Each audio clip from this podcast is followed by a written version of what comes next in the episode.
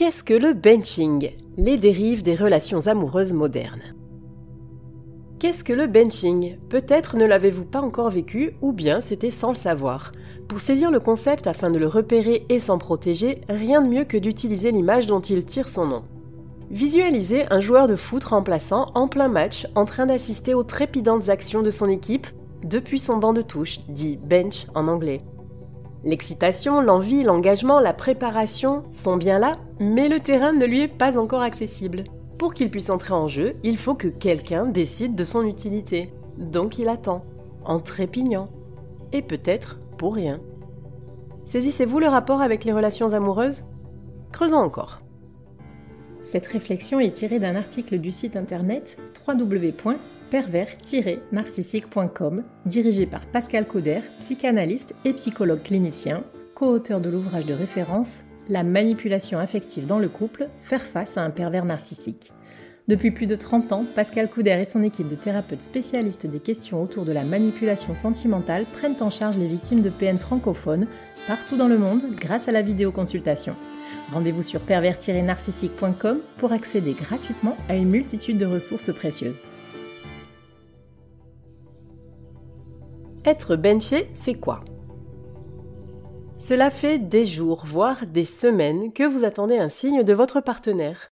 Il n'y a pas eu de dispute ni de tension lorsque vous étiez tous les deux.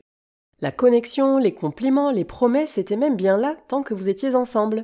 Et puis, il a fallu se séparer momentanément. Enfin, ça c'est ce qui était implicite pour vous. Pour retourner chacun à sa vie. Mais sans explication, le silence radio est devenu du ghosting. Jusqu'à ce que le fantôme ressuscite. Le scénario perpétuel du benching. Le désarroi dans lequel vous vous trouvez en l'absence de l'autre est pénible à vivre, et ce, même si vous n'éprouvez pas encore de sentiments amoureux. Le plus dur, il faut bien l'admettre, c'est cette inconfortable impression de rejet qui fait bien plus mal que le réel manque de l'autre. Mais vous finissez par vous faire une raison et commencez à passer à autre chose. Soudain, alors que vous n'y croyez presque plus, votre téléphone retentit et son nom apparaît sur l'écran. Il est suivi du typique Hey, ça va toi? Ou toute autre variante. Comme un hameçon qu'on laisserait traîner là pour voir si ça mord. Et ça marche, vous mordez. Parce que peut-être qu'enfin, vous allez recevoir une explication valable qui disculperait totalement son silence et réparer ainsi cette blessure à l'ego que vous venez de subir. La conversation reprend donc, comme si de rien n'était. D'ailleurs, vous ne saurez rien qui justifie cette disparition, à part éventuellement quelques excuses fumeuses loin d'être convaincantes. Mais peu importe, votre partenaire est revenu, et c'est tout ce qui compte, non? Vous allez vraisemblablement vous revoir et ce sera bien. Malheureusement, inutile de vous leurrer. Vous devrez à nouveau supporter l'indifférence, puis le retour, ou pas. Ce scénario n'a plus qu'à tourner en boucle pour devenir le cercle vicieux du benching. Et il durera tant que vous le permettrez. Comment s'explique la tendance au benching en amour? Abreuvé de contes fantastiques, de films romantiques et d'histoires à l'eau de rose, on a pratiquement tous grandi avec en tête l'idéal d'un amour fusionnel qui nous conférerait un statut à part, voire supérieur aux yeux de notre partenaire. Eh bien, pour une personne qui est benchée, c'est exactement l'inverse qui se produit.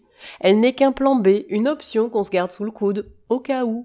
Une solution de repli, un substitut, une compensation, un moindre mal. Bref, c'est quelqu'un de facultatif. Pourtant, le bencher ou la bencheuse le sait. Cette personne est tout à fait convenable et agréable même. Si ses qualités ne sont absolument pas à remettre en cause, ce n'est malheureusement pas elle qui fait battre son cœur. Alors pourquoi la garder égoïstement au chaud aux dépens de son bonheur à elle? Qui sont les benchers? Bencher n'est pas forcément le fruit d'une démarche consciente ou préméditant la malveillance. Toutefois, il s'agit systématiquement d'une attitude autocentrée, voire d'un mécanisme de défense l'insupportable frustration. C'est un fait, le rapport aux relations amoureuses est plus que jamais entaché par le consumérisme omniprésent de notre société. Et qui dit consommation dit produit ou objet. Les benchers utilisent donc leurs partenaires comme des instruments et non comme des individus doués d'émotions, d'où l'absence de sentiments dont ils font preuve. On veut tout tout de suite selon les termes que nous fixons nous-mêmes. Du coup, la frustration n'a plus vraiment sa place et s'en trouve d'autant plus mal gérée à la manière d'un individu immature. Parmi les moyens d'y pallier, trouver des substituts à l'objet de convoitise inatteignable pour l'instant amène une forme d'apaisement. Pour le benching, cela peut se manifester à travers ces réflexions. Je n'ai pas trouvé encore le grand amour, mais j'ai une copine sympa. Ou bien, ma liberté compte plus que tout, mais j'ai quelqu'un qui est là pour moi quand la solitude me pèse. Ainsi, le cumul d'options, c'est-à-dire s'aménager des solutions de remplacement, donne l'impression de contrer la menace du vide. Quoi qu'il arrive, la démarche est totalement autocentrée, faisant fi de l'empathie et du respect envers l'autre. Comment guérir ces bourreaux de l'amour? Le plus souvent, un individu a recours au benching pour trois types de raisons. 1. Quelqu'un d'autre occupe ses pensées. 2. La peur de l'engagement l'empêche de nouer des liens. 3. Il s'agit d'un jeu de manipulation affective. Dans le premier cas, il peut s'agir de l'ex difficile à oublier car le deuil sentimental n'est pas encore fait ou bien de l'amour impossible à assouvir, que ce soit à cause de la distance, de l'indisponibilité de l'autre, etc. Dans ce cas, on se console avec quelqu'un de convenable, mais l'attachement étant empêché, on pratique le benching par manque d'engagement, parfois même sans s'en rendre compte. Dans le deuxième cas, les benchers éprouvent généralement des difficultés à évoluer vers un rapport plus sain à l'autre, le plus souvent à cause d'un traumatisme non résolu.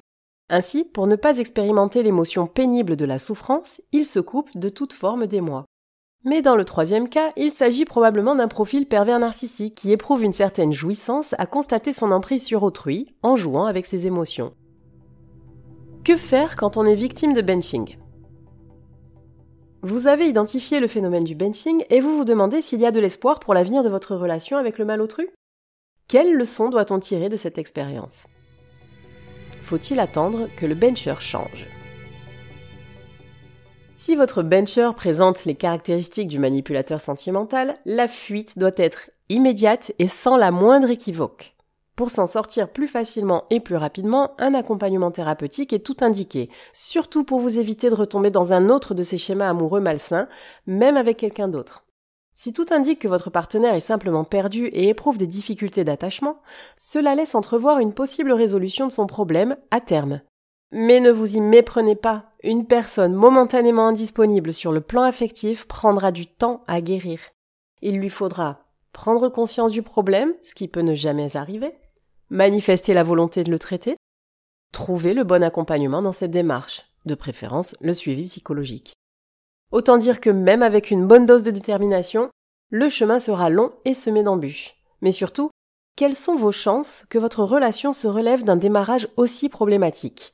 Vaut-elle vraiment le coup que vous vous y accrochiez, sachant que votre partenaire n'éprouve probablement pas de sentiments amoureux envers vous? Comment éviter d'être benché à l'avenir Quel que soit le problème à l'origine de votre benching, un peu de réalisme de votre part s'impose. Il n'y a que très peu de chances que cette relation connaisse une issue heureuse.